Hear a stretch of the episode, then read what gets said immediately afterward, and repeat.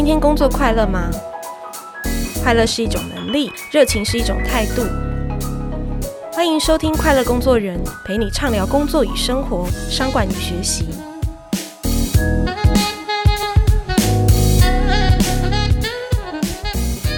本集节目由文化大学合作推荐。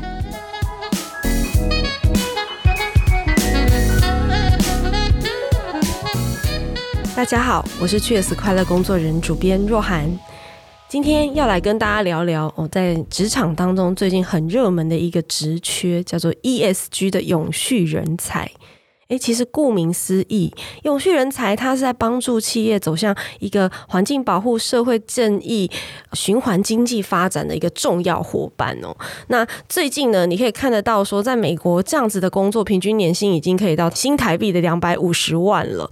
相关的报告也指出说，诶，全球大概有六成的企业，特别是大企业哦，在过去两年内，它都扩编相关的职缺跟部门，甚至有三十几。间的上市公司，它已经有了永续长这样子的职位，包含大家很熟悉的星巴克、辉瑞、通用汽车、惠普。那台湾像台达电、宏基、华硕等等公司，也都有这样子的一个永续长的职位，甚至是永续办公室直接对接总经理或是董事会。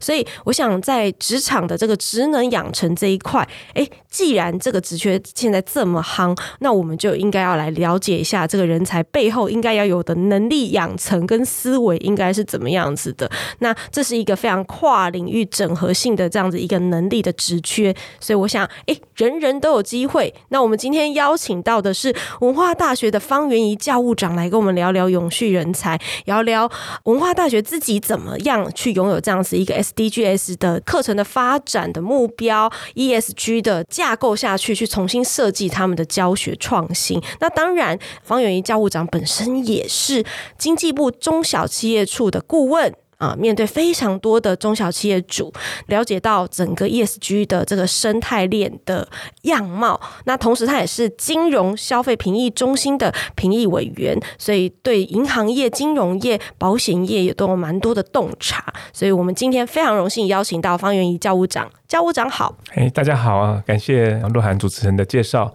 那我是中国文化大学教务长方元怡。那今天很开心有这机会跟我们听众一起来分享这个最新的趋势跟领域目前的一个发展。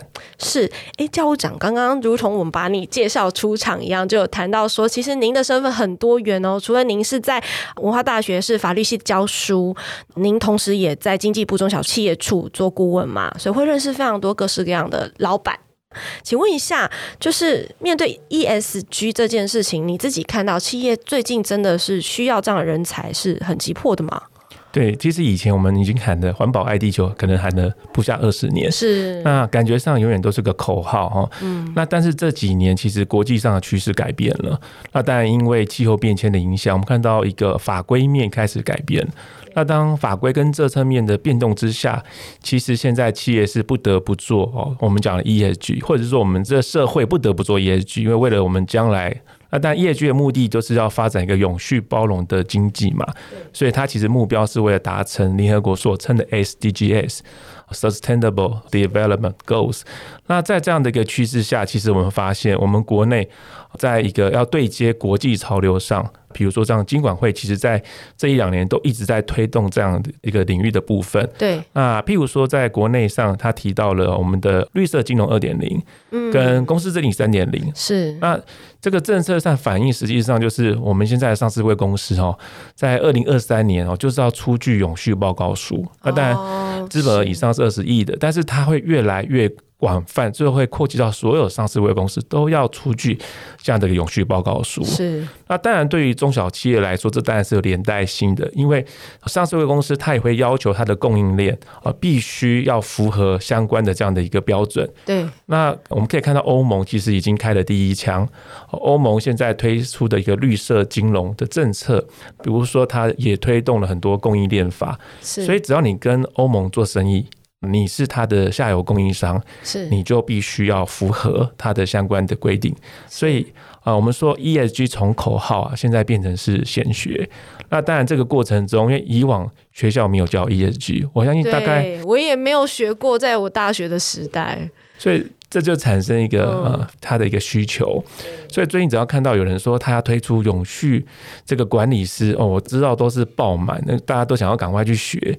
那个刚刚提到，像国际的一个企业上都要聘永续长哦。那其实永续长还非常重要。那我之前去几家大型台湾的金控公司去，哎，发现他们的公司的董事长、董事会很重视，他的还成立一个永续推动委员会，在董事会下面。啊，董事长自己跳下来说，他要当推动的这个主席，所以我们可以看到这一波哦，是一个应该说是现在目前的趋势了。因为以前经济上的一个推动上，好像大家以获利为主，那到现在其实是你就不能以获利为主。那加上政策跟法规的这样的一个规范下，那我们大概各行各业哦，可能都需要融入这个新的经济模式。哦，那当然就像主持人提到的，那这边就产生了很多的机会，但也是有很多的挑战了。是，所以，因为我们以前过去在讲 CSR 这件事，但最近都比较行只在谈 SDGs 跟 ESG 这两者的差别是什么？OK，好，这个 CSR 其实是公司的，我们讲是企业的社会责任，C 就是 Corporate Social Responsibility 哈。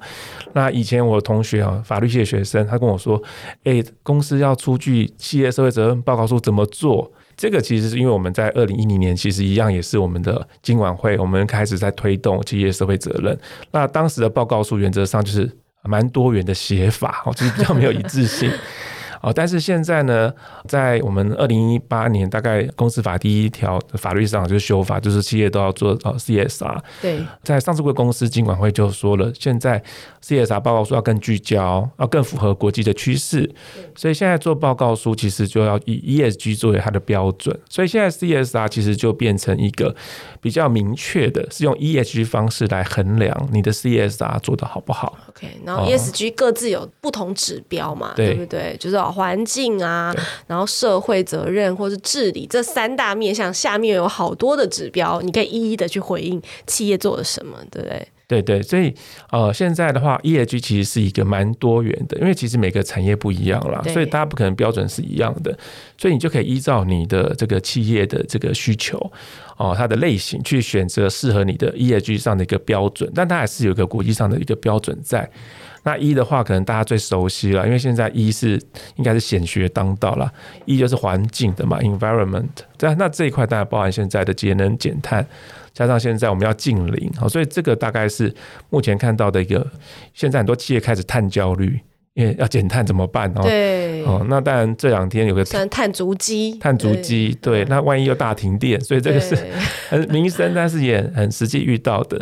那 S 的部分就是刚刚我们有提到说，那比如说如何去在发展我们的这个业务的时候，如何跟社群，甚至去照顾你的客户，保险公司在卖保险的时候，是不是有照顾到老年高龄的这个消费者他的需要？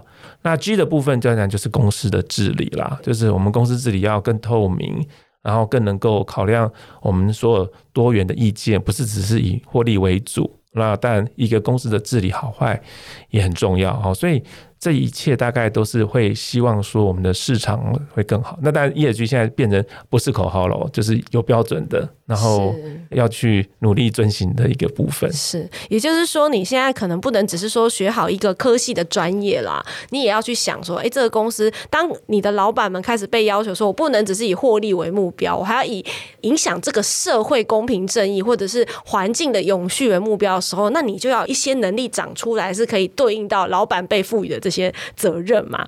所以，当然接下来就要问到，请教就是教务长，就是说，那文化大学你们自己在面对这样的趋势下，课程是怎么样去调整？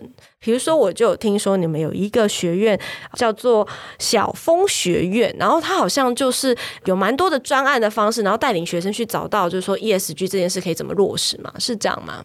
对，所以我们刚刚提的就是说，像 ESG 哈这样的一个人才，其实 ESG 是主要是我们现在大概金融业很重视。对，那其实，在广义的来说，就是我们希望推动的是永续发展人才。是，好，那所以永续发展，大家就谈的就是要兼顾这个经济发展、社会。环境哦，所以是一个是 E S 哦，E 就是 economic 哦，经济的，那另外 E 就是环境的，那 S 是社会的，所以 S D G 大等于是一个国家发展的目标，那下面 E S G 其实算里面的一环，那我们大学端其实是扮演很重要的一个育才的角色。我们最后一里路嘛，要衔接职场这样。对对对，那刚刚主持人讲的非常好，就是这样的一个人才的特色，它必须是跨域的人才。嗯就说其实这样的概念不是只有一个单一科系能做到的，以前的梯形人才无法突破这一点，对，所以你必须是一个攀型人才，所以我们在这个架构上，我们是架构用攀型人才的方式去训练，所以小峰学院是一个实验的方式。那刚刚我再再提一下说，我们小峰学院是从各系去挑一个呃，我们说成绩比较好的同学是能够参加，它是一个书院式的教育方式，就是由老师亲自来带学生。那他的上课方式就很不一样，就是我们常常谈说这个永续教育人才培养的人是什么样的人？对，我们希望培养的就是符合，其实也是联合国的指标，它就是能够赋予、能够改变。这个社会环境要给他有能量的人哦，所以是一个赋能。那这样的人，大概就是我们希望培养他有八大的这个核心能力。那其实跟就业能力很像哦，对，像你要有系统性的思考能力，对不对？嗯，你要有批判能力、问题解决能力、整合能力、协作能力，这职场都很需要。对对，所以这个就是非常实用的，因为你要不是只是在学校讲学术的，你要有一个变成是一个能够采取行动。能够 take action 的人，因为他希望能够去改变嘛，对，所以这就是永续人才的培养上。那因为这样的方式，所以我们教育的方法就不一样。所以我们会希望说，老师能够带着同学用专案的方式去完成一个发想，能够采取行动力。所以他必须把不同领域的这个知识结合，更重要还要能够应用，去采取行动，要走出校园。那我们小峰轩的这几年其实非常好的一个成果，那是。啊，有几个很令人印象深刻的案子。是是是，我如果可以举例的话，就是比如说像之前在推动这个我们呃 SDGs 里面强强调就是两性平权，嗯，那如果去推动大家对于妇女的这样的一个重视，那这个时候我们就有一组就很有意思，他就啊去倡议说啊，你以往大家用那个卫生棉都会。一定要放在牛皮纸袋，好，你去怕被看到，怕被看到。那他说其实不需要，因为它应该是一个中性的，所以他开始教育这个周边的人，也跟那个商家讲说，其实可以不需要啊，你不需要用牛皮纸袋，他可能就是放在一般的袋子就好。对，那商家来说，其实他们我看他们在简报的时候很有意思，他们也设计了这个呃游戏在校园内推广。然后也跑去跟父母亲讲，然后也跑到附近的大卖场跟攻读的那个商家，他那边攻读，他说跟店长讲，店长觉得哎不错，一试行。其实就在结账的时候多问一句，所以你需要纸袋吗？哦、你不要直接帮他装嘛。那对于商家来说，哎，节能减碳。对，所以其实这种采取行动的这种我们讲永续人才，他必须能够多方的应用。哦，你们的学生团队自己就组成这样子的一个企划小组，那他的目标就是说，第一个他当然节能嘛，节能减碳，因为少一个纸袋；第二个是说提升大家就是说，哎，不要觉得拿着卫生棉是一件很羞耻的事情，让大家更习惯接纳女性的这个生理用品。是这样的概念，然后他们就到处跑，这样子去宣导，这样子，而且很有意思哦。哇，这些学生是不同科系组成的，然后指导的老师是音乐系的老师。哇，真是太特别了，很特别。然后呢，然后他们还去上外面的课程，嗯，就是妇女权益的相关的课程。OK，哦，所以他们是很有想法，而且很把自己的领域部分再去做链接。所以有有城市设计的同学就写软体嘛，嗯，那他在推动的是一个永续的概念。软体也要怎么永续啊？嗯，比如说他的软体平时你有写软体能力，那就是把它做成一个游戏啊，让大家能够去呃试用去推广啊。那在校园内你就拿手机就可以让大家玩 App 嘛，那就是做个 App，然后做个贴图。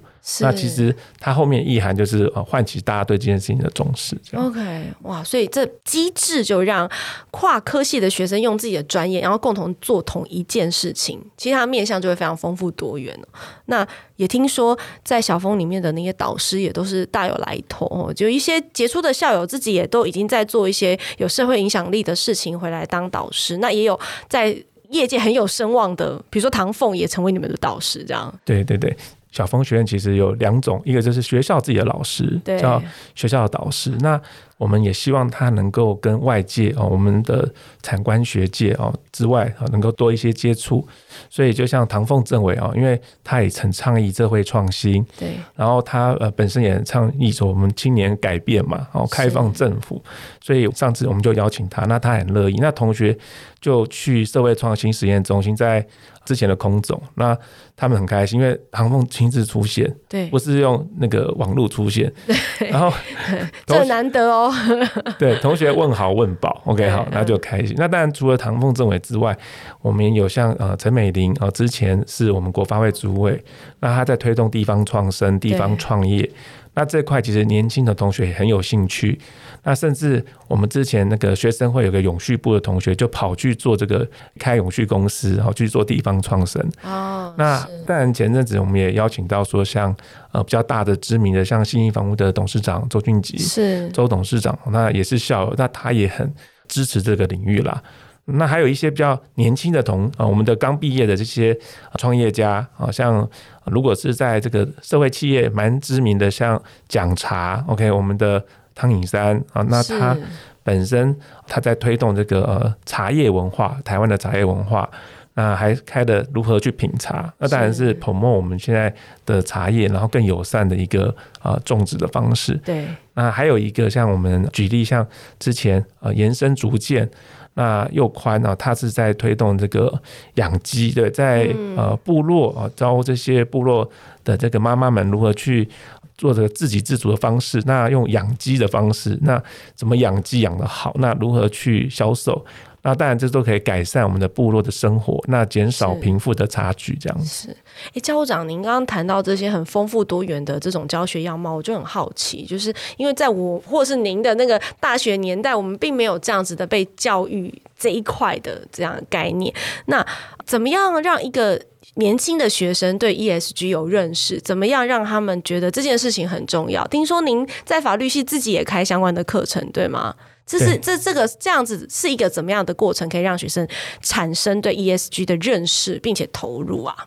就像我们在职场一样，也许我们可能听了很久，但我们不一定知道这个跟我们有关，或是我们可以改变什么。这个我想就是第一件事情，就是赋能的，赋予能力之前要先赋予知识啦。对。那其实一般我们学校的老师呢，就是以往传统都只上自己专业的，嗯，法律就只会谈法律，不会谈环境，不会谈。到这个社会只谈法条，法条怎么解释？在那堂课我就开始介绍说，哎，现在环境有什么问题，社会有什么问题，然后切入点是法律能够改变什么？那你们可以透过什么方式去倡议哦，甚至去改变这个法律哦？那这个过程，大家同学就会产生很多的兴趣。那当然还有一个部分就是跟目前的产业连接。是。那产业连接就是把你所学跟目前业界最重视的做连接。所以上这堂课一开始可能要先。让同学不能用以前传统法律系的教法，再教法律的解释啊、适用，而是用一个先从外面的社会环境下的一个介绍，导入到法律的规定，现在能怎么样？还有对未来能怎么样？因为我们一定不能因为现在而限制了未来的发展。所以 ESG 哈或者是 SDG 都是正在进行式 ING，所以它是一直在改变的。所以我们学习的是一个方法，而不是学习一个好像。一个固定的，我们讲传统的知识，所以在应用上就是需要导入很多跨领域的这样的一个知识，还包含学习的方法这样子。哎，校长，您刚刚提到说法律上有一些告诉学生说，我们可以拥有对法条的认识，然后拥有这个知识，你可以去改变一些事，可不可以举个例子？好像我那一堂课，它其实研究所的课，那研究所课其实传统上老师我们喜欢叫学生写报告，对，六千字哦，八千字。那我那堂课做新的尝试，我说。大家不要报告，我成立一个粉砖哦。哦，社会创新什么什么粉砖是。同学上面贴文，我看大家按赞数，那他就要学习法律白话文，就提一个议题，然后附上，他自己要挑图，图很重要，嗯，然后字数以前不是要六千字，现在不行，因为贴文超过一千字没人看，对，所以我们是字数上限不能超过，OK 好，最好五百字，那就是训练同学啊如何把你的知识。转成大家能够理解的，因为你要先、哦、人人都当小编，对对对，对，但是他要讲的是严肃的知识，对对。那这个其实就业界现在很重视嘛，现在企业需要小编，是政府需要小编，是。那当然，同学有这样的能力之后，我们当然我会鼓励他去做那个。开放政府哦，可以到透过这个相关的平台哦，V 台湾，我们台湾有个叫 V 台湾，对，那那个平台上你就可以提法案的改革啦，是，那甚至我当时有带同学去参与整个像公司法的修法，那这个当然是又是到另一个程度上，可是我们可以从最简单的就是改变以往叫大家只交报告。啊。那其实交报告通常有同学会抄来抄去啊，那没什么效。那每一堂课都交报告就会麻掉，所以就换一个方式。带领他们去做一个改变社会的一个 action。那我那堂课很有意思，大家都超开心的。我让他自由选择，你可以交报告，或者是你要交。看来是不太会有人交报告了吧？对，对。但很有趣，就是说我学法律，然后把我所学的东西白话的说出来，所以不只是我自己要重新消化一遍，我也让一般不懂法律人懂，然后可以趁机去倡议一些议题嘛，对吗？是这样子。对。哇，那真的在上半场听到整个教务长在谈，就是说从他在企业中的产业界的观察，然后到文化大学自己这些年来投入在这个永续人才的教育当中，有非常多丰富的案例跟我们分享。那下半场我们休息回来，我们再进一步的去拆解这些能力，然后谈谈，诶，你在职场当中，若你也想要成为永续人才的一环，你想要成为这样的人才的话，你要怎么样去储备这些能力？我们休息一下再回来。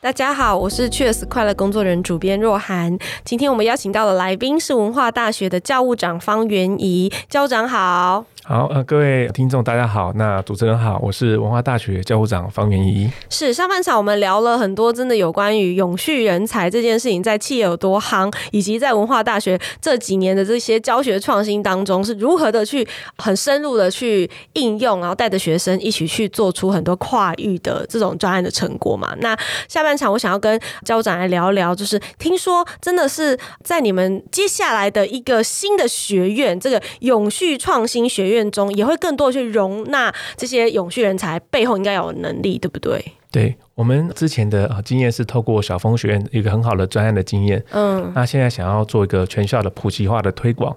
那我们在前两个学期已经做，就是让所有的老师哦，把他的课程大纲里面必须把它跟 SDGs 相关的对应指标，请他先勾勒出来。对，那这样我们就可以从中建立一个资料库，做一个学校的 SDGs 课程的发展。那在这基础上，我们在这新的呃这学期我们要设一个新的学院。对，那现在学校有十三个学院，我们即将要有第十四个学院。嗯，那这学院是永续的创新学院。那这学院不一样哦，它不是教大家一个单一学门，它是教大家跨域的哦，一这样的一个跨领域的学习。对，那在这学院呢，主要大概会教的一件事情就是 SDG 是什么，那如何去应用，它的工具是什么？对，你如何去评估它？那当然，像 ESG 就是 SDG 里面的一环嘛。那你如何去看这些指标？你如何去评估？这个是同学要啊上的必修课。那在这个学院里面，就会开很多认证的这样的一个学程。那大家可以去修这样的学程。是对。那另外，我们也会推像数位应用。那因为我们知道说，在这个 SDGs 或者是 ESG 里面，都必须要跟数位结合。对，你要跟 AI 结合，跟大数据的资料库结合，你才能够计算出你的减碳、你的碳足迹，甚至你跟区块链结合，你可以做出溯源，好，知道你的这个商品的来源，然后让消费者能够觉得他可以买到是对于社会环境友善的这些商品，所以。这一些都其实也是需要很多数位上的应用，所以第一个我们想要让所有的同学都能够透过学程学到这样的一个概念啊应用。那第二个部分呢，是学到我们讲的数位的应用。那第三个呢，我们也会希望同学啊能够参与我们一个新的课程。那这是跟我们的新传结合，就是我们的报道，就是我们的永续报道，应该是报道哈。是啊，永续新闻。好，那这个时候就是让同学在做这些事情的时候，也可以写出一个新闻啊，或者是贴一篇文章啊等等的。那透过这样的方式，其实也可以让同学哈，让他能够发挥他的社会影响力啦。哦，是、嗯、是是，因为我所以是大家都要参与。呃，我们是让同学哈能够自己来选择里面的学程，对，它是一个学程，那是鼓励参与的方式，哦、但是它就是不限啊成绩，欢迎所有的同学都可以加入啊这样的一个新的学院。那当然，文化其实是一个社会创新大学，目标其实就希望我们能够在大学的这个部分能够发挥社会影响力啦。对，那同学也是我们的一环哈，所以我们希望。透过这样的方式哈，但最主要还是一件蛮实用的，就是同学如果具备这样的永续能力啊，这样的一个专才，他进入到业界的时候，对，那就可以很快的，我们业界就会很喜欢，因为他等于是传统专业之外，它还多了永续能力。没错。那现在又是企业最需要的啊，那这样的部分当然也是我们希望能够做到一个学用能够合一的状况。是，所以哎，真的就是。这样子把它扩大到一整个学院的规模的时候，就可以想见，就是说那个学生们一起加入、一起投入、一起认识，那也会有更多的所谓的专案作品会出现嘛。那这个能力在持续带到职场的时候，就会让企业雇主看到你的不一样。那对于这些我们已经如果离开学校的人的话，我们还有什么方法可以去学习 ESG 这样子的专业知识呢？对，所以这个应该是目前我们讲的企业在碳焦虑。那我们的目前在职的这些我们的伙伴们，大概也是在 ESG 焦虑中哦，就是现在突然很重要，要去哪里学？那这个部分其实啊，我们可以看到说很多组织哈机构又开始在倡议，甚至推动相关的一个课程或者是证照的培训。那像我们学校的话，我们在我们推广教育部。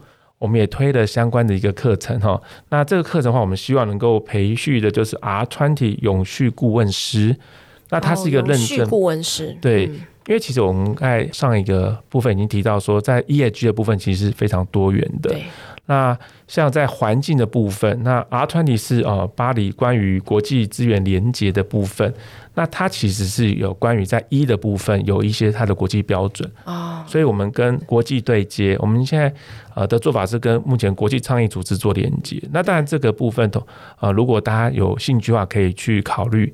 那原因是其实 ESG 并不是一个国内的性质，它是一个国际性质的。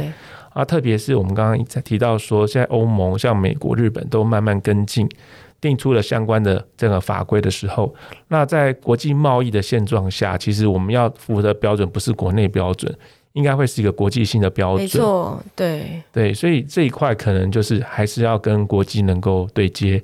所以我们透过这样一个推广教育方式哦，其实也跟呃让大家有机会哦，在平时上班很忙的时候，那还是有个机会能够在职进修。那最近也在跟台湾影响力投资协会在谈这个影响力投资的这样的一个专业的课程。哦，那但这部分就会因为讲投资，就会更连接到我们的 ESG 在金融投资产业的部分。是，那这部分是正在跟协会在谈合作，所以我们会有很多跟不同协会合作的方式来推动这样的一个，提供大家更多的选择。是，那。校长，就是我如果上了这样的课程，我怎么运用啊？我想知道是啊，当然我可以去应征企业的永续管理师嘛。那如果我今天是各行各业，比如说我是一个设计师呢，我学的这样子的一个 ESG 的专业，对我来说可以产生怎么样职场的影响？好。这个问题很好哈，因为其实不是每个人都要当这个永续管理师啦，或者是顾问师。啊、对。那但是其实对于企业来说，对于永续的人才的需求，也不是只是这些顾问师，他可能是要落实在他的产品或者是商品里面。对。那刚刚主持人提到这一块，就像我们最近很夯的，就是永续设计。哦。永续设计的设计是什么概念？那我就举个例子来说，嗯、那最近其实永续设计很红哦，应用到从日常生活用品到绿建筑，甚至到我们的企业的营运模式，我们的这种企业本身就是社会创新型的企业，都是。那以日常用品来说，我想。啊，大家如果像我喜欢买咖啡啦，我都早上一定要喝咖啡才起来。是。那你最近有没有发现说，哎，到这便利商店啊，以往哦常常都要自己带咖啡杯，安慰剂带着人用它的。对。那现在突然出现一个叫做这个好食器的这种哦，不要推广商品，但像这种环保杯啦，我说像这样的环保杯的概念，就很像一种 U Bike，只是是这个咖啡杯版。那它的概念是我就可以在现场，忘记带没关系，我用 Line 扫一个 App，对不对？然后我就直接就可以办租借，对，我就喝咖啡。那它的杯子是有设计感，它不是那种看着会让你觉得很丑，而是那种融合设计的这种美感的，对，又兼顾实用性。那你喝完之后呢，很方便，你也不用洗，你直接投递进去，它有个回收区。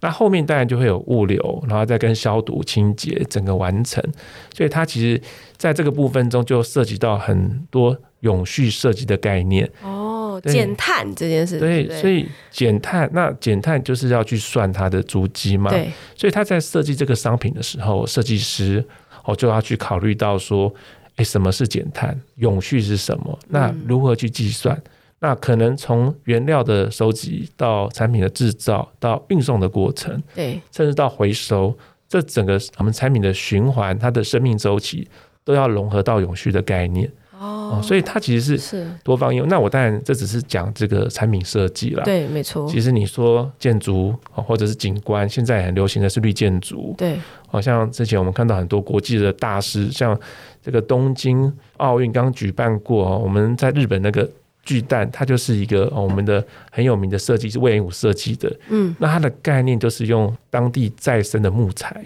哦，可以循环，可以使用。对，哦，那当然很有意义。那当然它后面代表这个永续的概念。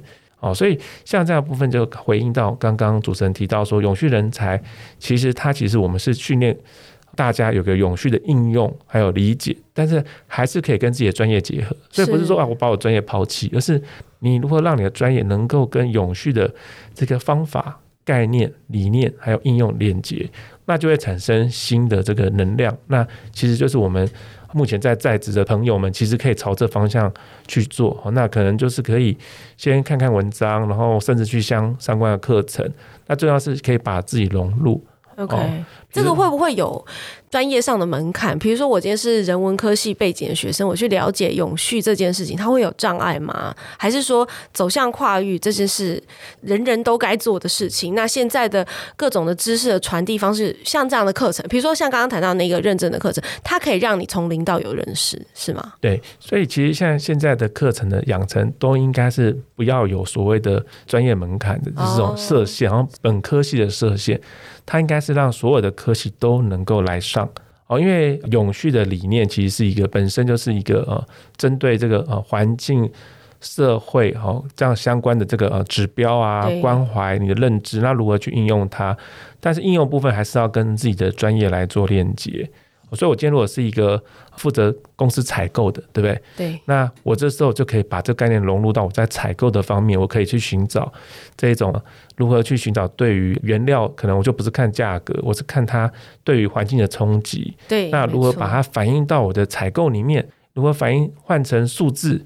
那就可以建立公司的这样的一个永续的这样的一个过程。那当然，这就会符合将来可能 ESG 的这样的要求。是因为现在金管会就如同教务长刚刚讲的嘛，二零二三年可能台湾二十亿以上的那个企业，它都要写永续报告书。那像你刚刚讲的，当我的职能改变了，我多加了永续这一块，我在可能采购的过程中，我的一些原物料它的来源，它是更符合永续标准的时候，我的这个永续报告书就有东西可以写嘛，对不对？对。对，而且现在你如果先具备这样能力，我知道有一些朋友，他说他去上了这个相关课程，回去之后就变成公司的永续顾问。哦，真的啊？因为他第一个上，那他都问他，那他有一些观念，所以当然这个部分应该是将来大部分的我们讲说这个人才都应该要具备的，因为现在的这个社会环境跟经济发展已经无法摆脱永续这样的一个要求了。对，没错。那可能。这是以往没有教，那将来会发现，哎，真的大家都要学了。OK。那最后，老师，我想要问一个问题，就是说跨域力要怎么样的养成哦？就是像你们透过啊小枫书院那这个专案的形式，让不同的科系的同学他们相处在一起做一个案子，然后接下来又有一个这样的创新学院，或者是说在职进修的这样子的 ESG 认证式的课程。老师，您自己怎么看跨域力养成这件事？因为我们职场在职人士大家都会知道自己要不断的进修，可是跨域这件事总是有时候会有点难跨出第一步，因为会觉得说。啊，比如说我传播背景，那我要去念法律这件事，是我要读很多很多的书，到底要花几年才可以？那现在我要来学永续，我到底要怎么样才能够建立有效的学习的方法，走向您说的这个拍型人才，然后也走向永续呢？好，你提到传播跟法律，因为我自己大学就刚好是双学位，对，我就是念的传播跟法律哦，刚好被你举到这个例子。对，那其实会发现不同的领域啊，其实它的。强调的重点是不一样的哦，所以第一件事情是我们现在很方便了，其实现在都透过网络的方式。嗯，其实我觉得哈，你未必要在课堂上学习，教室里面，OK，你可以在网络上透过数位的方式学习。所以如何去选择你要跨到哪个领域，可能可以先改变自己的心态，就是说啊，跨了一个领域很困难。其实可以用那个角度来看，你可以去了解那个领域在做什么事情。是。那当然，一个方式叫跨多深。嗯，我们说你完全没有接触是零，那你接触了多少是足够的，那就是看大家的选择。是。那如果说你的需求，你的这个工作上的需求，你可能要跨得更深一点的时候，那当然你可能就要去哦上相关的课程。那甚至线上的相关的课程哦，可能要上的更多。是。那如果说你只是哦呃需要这样的观念或是基本的，那你可能就不用跨这么深。所以，我们谈跨域跟攀行人才的时候，其实也也有程度上的分别啦。那也不是说哦每个都一定要跨到像我刚刚讲，像我是双学位，那我我在应用上好用，因为我在法律我又具有传播的能力哦，所以。像如何跟呃沟通啊，或者是法律上的一个应用上，是对我来说现在是蛮受用的啊。但是不是每一个啊，我们啊都需要。所以啊，我们讲的跨域人才的培养哦，可能第一件事情是如何去整合应用。是，就是说你学了两套，你没有办法啊应用。哦，那这个部分可能就是啊，还是回到一点，就是我们在学习跨域知识的时候，其实要学的是如何去。应用它，所以要培养它的能力。所以我们就提到说，我们谈了永续发展这个教育有一个八大核心关键能力。所以他强调不是跨域，而是强调说，通过跨域来培养这样的关键能力。是，那你有这样的能力之后呢，你可能就可以因应你现在的需求哦去。接触不同的领域啊，那当然就会变成一个我们讲的攀行人才。是。哦，所以我刚刚还是稍微提一下这个八大领域了，就是呃系统性的思考能力啊，对，然后能够策略的拟定能力啊，协同力，然后反思批判性的能力啊，问题整合解决能力，那其实这一些哈，我想都是哦跨域人才中必要的部分。是。那。大概是这样的一个呃想法，这样。诶，老师，那其实我们刚刚谈了好多在讲跨域学习的这一块哦。那你自己觉得我们在做跨域的学习这件事的第一步，到底要怎么开始啊？我在选学校，在职场选工作，诶，到底我应该要怎么样去看待？不止一个领域的专业这件事情，我那个第一步会不会很难跨出去？你自己怎么看这件事？对，所以刚好要回应一下，就是最近哦，就是适逢这个放榜啊，对啊，家长跟考生都也还蛮焦虑，焦虑啊，对，要选什么系哈？那其实这个部分就是一个我们传统的观念啦，因为以往都是梯形人才，好像选系就像好像就是不能选定终身了，定终身，对，嗯。所以在这个观念上，其实是我们刚才提到，其实我们像以文化大学来讲，我们其实鼓励的是跨领域的部分。所以如果你今天哈是你选到这个系哈，可能你也对别的系有兴趣的时候，其实很多高中生其实真的到大学才会开始有兴趣，因为高中其实跟大学学的是不一样的。那你对于很多领域都是听别人讲的，那等到进了大学之后，你才会发现说哦是这样子。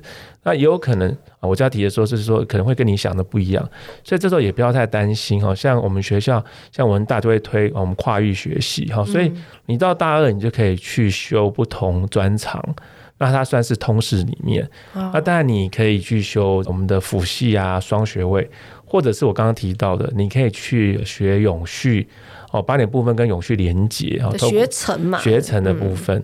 哦，也就是说，我们在谈这件事情的话，我们其实现在着重的教育方式是跨领域学习。是，那这样的部分就是永远都不嫌晚哦。但是你以在职进修来说，你现在开始跨；但如果是以学生来说，就永远不嫌早。你大一进来，其实你就可以啊去看看别的系是什么。那实际上去旁听一下，那你就可以赶快透过我们学校的一个呃课程的设计。